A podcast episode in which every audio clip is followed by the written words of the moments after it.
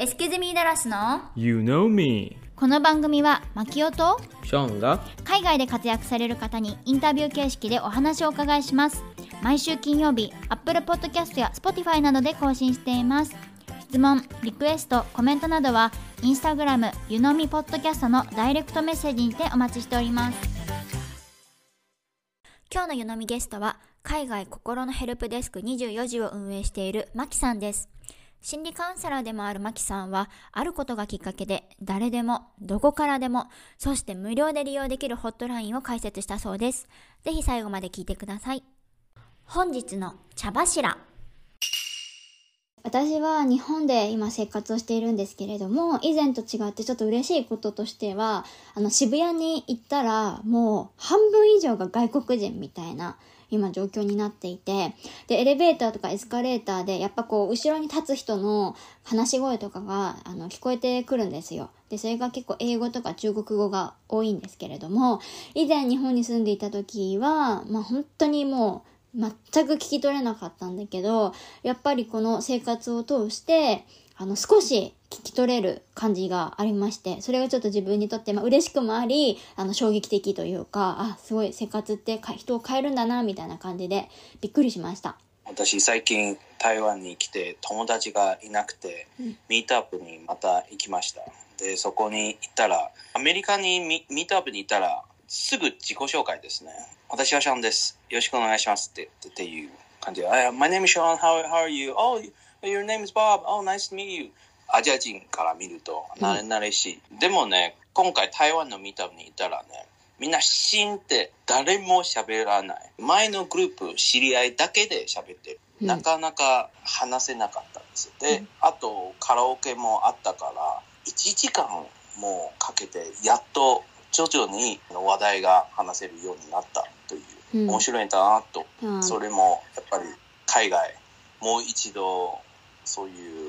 感覚的にうん気づいたことです。うん、文化の違いやね。あの、最初アメリカでさ、すごい慣れ慣れしくってさ、はい、ナイスてみっていうの流れがさ、あ、早い早いみたいな感じで思ったけどさ、やっぱり慣れとは怖いもんでさ、なんか今もうそれが普通の感覚になっちゃってるよね。うん。あるいはすぐハグする。うん、そう、だから日本でもさ、なんか、初めましての人にさ、すごいなんか、はハグしようとかさ、なんか握手を求めようとしたんだけど、あ、違う違うって心の中でいつも思ってる。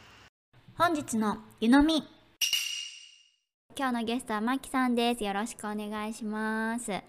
お願いします。では、あの、まず簡単に自己紹介をお願いします。はい、えー私は現在メキシコに住んでいます。メキシコはもう10年以上、えー住んでいます。えー生まれは、えー日本埼玉県なんですけれど、3歳の時にオランダに行きまして、えー父の、え転勤に、え家族でついていった形で、で、え幼稚園時代は、えオランダ。で、え小学校は日本。で、また中学校は、え父がまた転勤になり、オランダ、えということで、え帰国子女として、え育ちまして、で、まあ、高校、大学と日本で、えその間、えフランスに行ったり、で、えーたどり着いた先がなぜかメキシコという。で、そこから途中アメリカに一時期いたりもしましたが、えーメキシコに住んでおります。仕事は、えー心理カウンセラーをしていて、えーと、自分の個人での、えーカウンセリングとは別に、えー海外心のヘルプデスク24時というボランティア団体を運営しています。どうしてメキシコにたどり着いたんですか？それがですね、もともとは、えーフランスに留学していた時に、えーメキシコ人の女の子の友達が、すごく仲のいい友達ができて、彼女がもうずっと私が日本に帰ってからもうメキシコに遊びにおいで、遊びにおいでっていうふうに言ってくれてたんですよね。で、それで遠いけど一度行こうって彼女に会いに行こうと思って、旅行で、えー来たのが最初なんですね。で、その時は全然こんなに長く住むようになると思わなかったですけれど、メキシコのあのカラフルな街並みだとか、うん活気のあるこうエネルギッシュなえーメキシコ人の生活スタイル、えー音楽だとか絵画などに影響を受けて、私もここに住みたいと思って、はい、あの移住してきたという次第です。行ってビビッとくるものがあったって感じですか？そうですね、はい。今回海外心のヘルプデスク24時っていうところからまず話聞いてお伺いしていこうかなと思ってたんですけどもちょっとその前にまずマキさんは心理カウンセラーとしてもご活動されていらっしゃるんですよね。あ、そうですね。個人で心理カウンセリングを100%オンラインで受けています。それっていうのはもう患者さんどういう方を対象にされてるんですか？あの日本人の方もしくは日本語を話される方で、えーほとんどがやはり海外にお住まいの方が多いですね。あの私は海外生活と、えー国際恋愛あるいは国際結婚の、まあ、専門カウンセラーというふうに名乗らせていただいているので、海外の生活であの少し、えー悩みがある方あるいは国際結婚や国際恋愛などで悩みのある方がやはり居住地問わずですね、うんあのアクセスしてくださっています。なんかそれを必要とされてる方ってきっとすごいいらっしゃいますよね。うん、そうですね。実際に生活するまでわからないことってたくさんあるじゃないですか、海外生活。あるいは国際結婚、国際恋愛も実際に始めてみないとわからない。で、その人のことを知ってみないと、こう見つけられない、こう文化の違いだとか価値観の違いっていうのが、こうどうしてもあるので、そこは、まあ、国際結婚の醍醐味でもあり、でもそれがあまりにもやっぱりあの大きすぎるというか、そのうん。ネックになってくると悩みの種でもあるみたいな感じに、ねなると思うんですよね。私としてはでも、その方が、えーと海外生活をしている意味だとか、その結婚や恋愛でそのお相手の方と一緒にいる意味だとか、その方の中で何かしらやはり充実感だったり、心の温かさだったり、何か大切にしたい価値観やどういうふうに、えーと生きていきたいか、そういうことを中心にして、その方のやっぱり生き方全般を支援するみたいな感じでサポートをさせていただくことが多いですね。これがもし居住地が日本とかだったらやはり学生時代の友達とか何らかの友達に話す機会ってねやっぱりあると思うんですけれども海外だと、うん、お友達も少ないってところから始まってしまうのでなんか話す人相談相手っていうのがどうしても少ないですもんね。そうですね。日本の方にさ話しても、あまり分かってもらえなかったりだとか、そもそも分かってもらえるかどうか分からないから話さないみたいなね、そういう場合も話しにくいみたいなこともあるので、海外在住者であるということの、まあ、で、カウンセリングをしているってことの強みがここにあるかなと思います。で本当は心理カウンセラーについてもすっごくいっぱいあの質問させていただきたいんですけれども今回ちょっとご紹介いただいたきっかけがあの海外心のヘルプデスク24時っていうところがあったのでちょっとそちらについてもお尋ねしていきたいんですけれどもまずあの海外心のヘルプデスク24時というのは何でしょうか？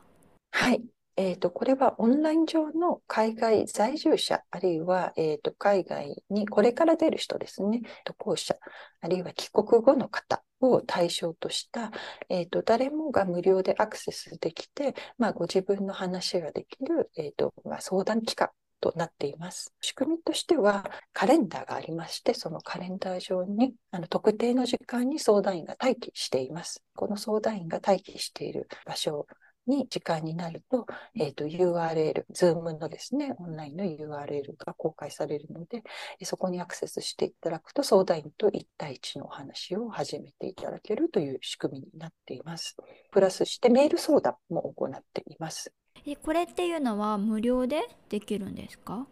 はい、そうです。はい、あの、すべて相談は無料で、えー行っています。いろいろな、えっと、方が世界中のどんな地域からも、あの、ネットさえあればアクセスしていただけますので、もう本当になんか周りに日本人が全くいなくて日本語が、あの、もうずっと話してらっしゃらない方がどうしても日本語で話したいっていうふうに来られる方もおられますし、本当にやっぱり深刻な、ね、悩みを抱えていて、でも周りに話せる方がいらっしゃらなくてっていう方が、こう第三者に話したい。匿名の相談だからこそ利用したいっていうニーズで来られることもと特に多いですね。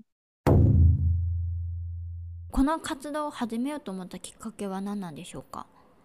はい。海外心のヘルプデスク24時という団体は、うんあの、私が2018年に立ち上げたんですけれど、えっと、2017年に、あの、私が当時メキシコシティに住んでいた時に、かなり大きいメキシコ中部大地震という、まあ、地震があったんですよね。えー私自身も、まあ、被災者の一人だだったんですが、家は倒壊などはしなかったんですが、あの、はいかなりひび割れがあったりだとかして、その後対応に追われて、でも周りにはやっぱり、えー全壊、半倒壊の建物がゴロゴロしているような状態で、その時の地震というのはやはりメキシコシティの人にとっては本当に大きいことだったんですよね。私はその時に心理カウンセリングの仕事を始めていたので、何か自分にできることはないかなと思って、で、あの、無料の、えー震災、えー日本語のホットラインというのを、うんえーまあ、個人で作ってですね、被災した方で、えー日本語で話したい方が私にこうご連絡いただければ無料でお話聞きますという解説したんですね。そしたら、かなり深刻な被害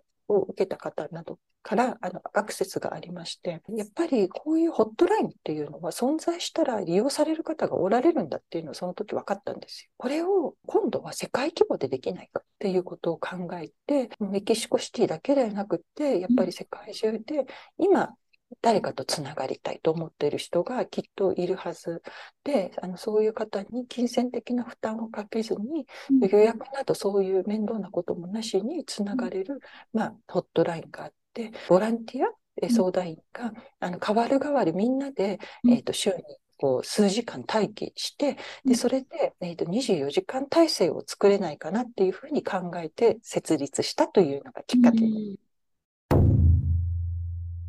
言える範囲で構わないんですけれどもなんかどのような方からどのようなお問い合わせがあるのでしょうか？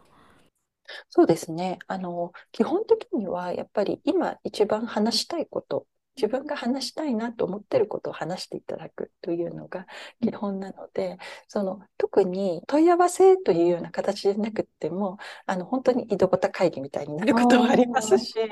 逆に少しなんか第三者の意見が聞きたいみたいなね、そういうニーズであの来られる場合もあります。で、トピックは結構多岐にわたるんですけれど、こう全部を通して、やはり一番多いのは、あの、アイデンティティ、こう自分の生き方などに関わる、かなり壮大なテーマではあるんですけれどすね。はい。どんな悩みもやっぱり、じゃあ自分どうしたいの？えー自分はどうやってここれから生きていきたいの？っていう、なんかそこに、まあ、たどり着くことを考えると、やっぱりその自分の、あの、ことに関する、えー悩みというのは一番多いかなと思います。ね。で、その他には、夫婦関係、えー人間関係にまつわる悩みというのが、えっと、もう常時2位、3位ぐらいにランクインするんですよね。結構、その日常のこまごました悩み、例えば住居環境だとか、そういう生活に関する、えー悩みなどもあります。文化の違い、価値観の違いに、えー伴って、そのやっぱり、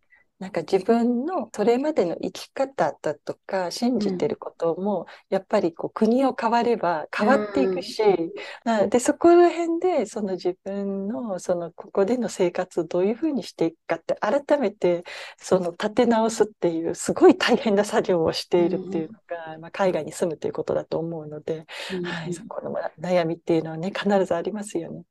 いやーありますあのこれね使えるかわかんないですけど、まあ、私もね国際結婚なのであのしょっちゅうやっぱり文化の違いとかは あるんですけどまさにね先週あったも話でうちの日本人の両親が、まあ、台湾に遊びに行きたいっていう話になったんですね。でただ単純にまあ本当観光で遊ぶだけで行くつもりだったんですけどあのうちの主人は、まあ、台湾系アメリカ人であの両親は台湾に住んでいるんですけれどもあの向こうのご両親はもうなんかすっごいただ観光で行くことをめちゃめちゃ大ごとに捉えていて料理を用意しなきゃとかレストランをすごいいいとこ予約しなきゃなんならホテルまであのそのうちの夫側が出すみたいな話になっちゃっててすごい張り切って。これはもう価値観の違いってとこだと思うんですけどいやこっちはねただ遊びに行くだけ観光したいだけで別にそんな顔合わせとかじゃないんだけどみたいな言っても向こうの両親はなんかいやいやいやいいやなんかもう全部ホテルもね出しますしなんならご両親だけと言わず他のご家族も一緒に来てくださいみたいなすごい。そう大ごと大ごとみたいになっちゃってある意味なんかこう、なんだろう、そのもてなしの気持ちがものすごい大きいみたいな、そこの部分は結構決してなんか嫌な部分ではないですよね。そのありがたいんだけれども、でもっていうところですよね。いやほんとその通りであの嫌がらせとか全くそうじゃなくてう嬉しいんだけどいやちょっとことが大きすぎるよって感じであこれが本当文化のね違いやなというところで。思い出しました。ヘルプデスク24時ということで24時間やっていらっしゃるんですか？これはですね、あのうん。24時間制を今目指している最中で、まだ24時間制にはなっていないんですけれど、将来的には、はい、はい。あのもっとボランティア相談員を集めて24時間制にしていく、えーうんうん。そのつもりです。なるほど。でそのボランティア相談員という方はどういう方たちなんでしょうか？はい、そうですね。あの、ヘルプデスクはもう、あの、私も、えっと、運営メンバーも全員ボランティアでやっているんですけれど、ボランティア相談員自体も世界中に散らばっているんですね。相談員になる人は、海外在住者もしくは、えー海外生活をしたことがある海外経験者に限られています。海外生活のことをある程度知っているというのが前提になっています。私たちがご相談を受ける上で、モットーとしているのは、傾聴と言って、傾ける、聞くというふうにか、えーまあ、言ってみれば、人の話を、まあ、聞く、えー心を傾けてで、耳を傾けて聞くというカウンセリングの技法の一つでもあるんですけれど、まあ、カウンセリングそのものではなくて、やはりその方の気持ちを汲み取りながら、気持ちに寄り添って聞くっていうことですね。その傾聴の、えー訓練をあの、まあ、えー研修でまあ積んでいただいて、で、その研修を経た、えーボランティア相談員というのがお話を伺っているという仕組みになります。えーすごいですねそれなんか本当お金取ってもねいいぐらいの話ないそれを皆さんボランティアでやっていらっしゃるということですもんね。そうですね。あの、基本的に、あの、ヘルプデスクに集まっている人たちは、私も含めて、ボランティアが好きでやっているっていう人たちなんですよね。そこは楽しいです。あ そうなんですねじゃあもう皆さん傾聴というところでカウンセラーとはちょっとまた違うっていう感じですよね。そうですね。心理カウンセリングは、その、うん。傾聴以外にも、まあ、いろいろな心理療法だとか、あの他にもいろいろな技法があったりだとかあのして、まあ、そもう少しなんていうのかな専門性があるんですけれど、傾聴っていうのはやはりこう人のあの話を聞くコツとしていろんなところで取り入れられているもので最近は企業での研修とかにも、まあ、傾聴があったりするっていう話も聞いているので、まあ、いろんな分野に応用の効く、まあ、技法の一つですね。海外生活された方ということなのでやっぱりそういう共通点があるとなんか共感もねしていただきやすいと思いますしあ気持ちわかるわっていうようなね話にもなりやすいんですかね。そうですね。私もなんかお話によっては、ああ、私もそういう時あったあったって思いながら 自分とバリバリ重ね合わせながら聞いてることとか本当によくあります。ヘルプデスクを創設されてから何か印象に残っているエピソードとか、まあ、大変だったこととかたくさんあると思うんですけれども何かありますか？そうですね。ヘルプデスクは、まあ、2018年に、えーと立ち上げた時には本当に何の知名度もなくって、うんあの相談員もあの私含めて 4, 4名で始めたんですけれど、もう待てど暮らせど利用者さんが誰もいないみたいな。感じだったんですよね。なので私たちもこうパソコンの前に座って、はい、あの誰でも来てください状態で待っているんですけれど、でももう誰もアクセスして来られないので、これやってていいんだろうかみたいな、うん。この本当に意味があるんだろうかみたいな感じの状態が、そこからもうやっぱり2、2 3年続いたんですよね。ボランティア相談員自体はこうありがたいことにやっぱ志に共感あの共鳴してくださる方がたくさんいらっしゃってであのボランティアは増えるんですけれど、うん。いかんせん利用者さんが増えないみたいな時期が結構最初はあって、はい。でそういう時にヘルプデスクの相談員に向けて、はい。あの相談者さんがいらっしゃらないこうブランクの時間のうん。その待っているだけの時間にあなたは何をしていますかっていうアンケートを取ったんですよ。みんなどうやってその時間をあの待ってるのかなと思って。で、そしたら、編み物してるっていうあの結果が結構思いのほか多くて、うんそう、意外と編み物族が多かったっていうことがそれで分かり、あ面白い。その相談者さんが来るまでは私たちは持ち、持ち場というか、まあ、自分のパソコンも離れられないわけですよね。はい。そう、そう、でもなんかテレビとか見てると相談者が来られたことに気づかなかったりするので、はい。その音が出ない静かなあの環境を保ちつつ、でも何かするっていうことで 編み物みたいなえ相談がーちょっと笑ったことがありますね。これからどのような活動をされていきたいでしょうか？何か目標などありましたら教えてください。そうですね。あの、先ほども申し上げたんですが、24時間制にまだなっていないんですよね。はい。なので、もともと、まあ、ヘルプデスクを作った時には、その、まあ、日本のまあ命の電話みたいな感じあーで、もう24時間いつかけても誰かえーにつながるみたいな、そういうものを理想としていたので、これから焦らずに着実にやっぱり活動を大きくしていって、で、いずれは24時間制にえーしていきたいなというふうに思っています。私のこのパッドキャスト番組の概要欄にリンクを貼っておく予定なんですけれどもこのこ海外心のヘルプデスク24時っていうのは、まあ、先ほどもおっしゃってたようにえっと海外に住む予定の方や住んでいらっしゃる方どなたでもご利用できるということなんですよね。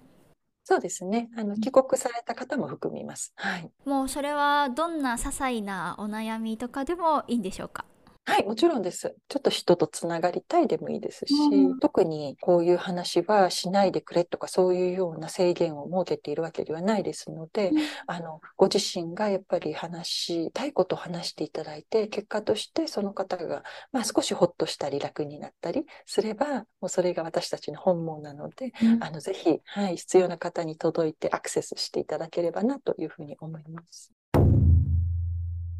では最後の質問になりますが、まあ、今回のこの宣伝でもいいですし何か伝えることがありましたらお願いします。はい。海外心のヘルプデスク24時は、あの、ズーム相談とメール相談の他に、月に1回、ピアサポートというのをオンラインで開いているんですね。これは、あの、いわゆる自助グループというふうに日本で言ったりするんですけれど、はいえっと、共通の、まあ、なんか悩み事などを抱えている人が、まあ、あの、そのトピックのもと集まって、で、当事者同士で近況のシェアをしたりだとか、あの、することで、ちょっと励まし合いながら、えっと、コミュニティを作るみたいな感じの趣旨なんですけれど、現在、えっと、4つのピアサポートグループがオンラインで開かれていて、で、えっと、必ず月1回開いてますので、ニーズに合う方がいらっしゃいましたら、ぜひ利用していただけるの、えーグループとしてとってもいいんじゃないかなというふうに思います。参加したいですっていう申言えば参加させていただけるっていう流れですか？そうですね。ヘルプデスクのホームページに、うん。あの、どういうピアサポートグループが開かれていて、いつ開かれていて、うん。で、どういうふうに参加したらいいかっていう情報が全部載っていますので、はい、そこでちょっとチェックしていただいて、で、現在ですね、発達障害の子供を育てる親の会と、あと、アダルト・チルドレンの会と、DV、えーモラハラからの回復会と、えー発達障害当事者の会と4つの会が開かれています。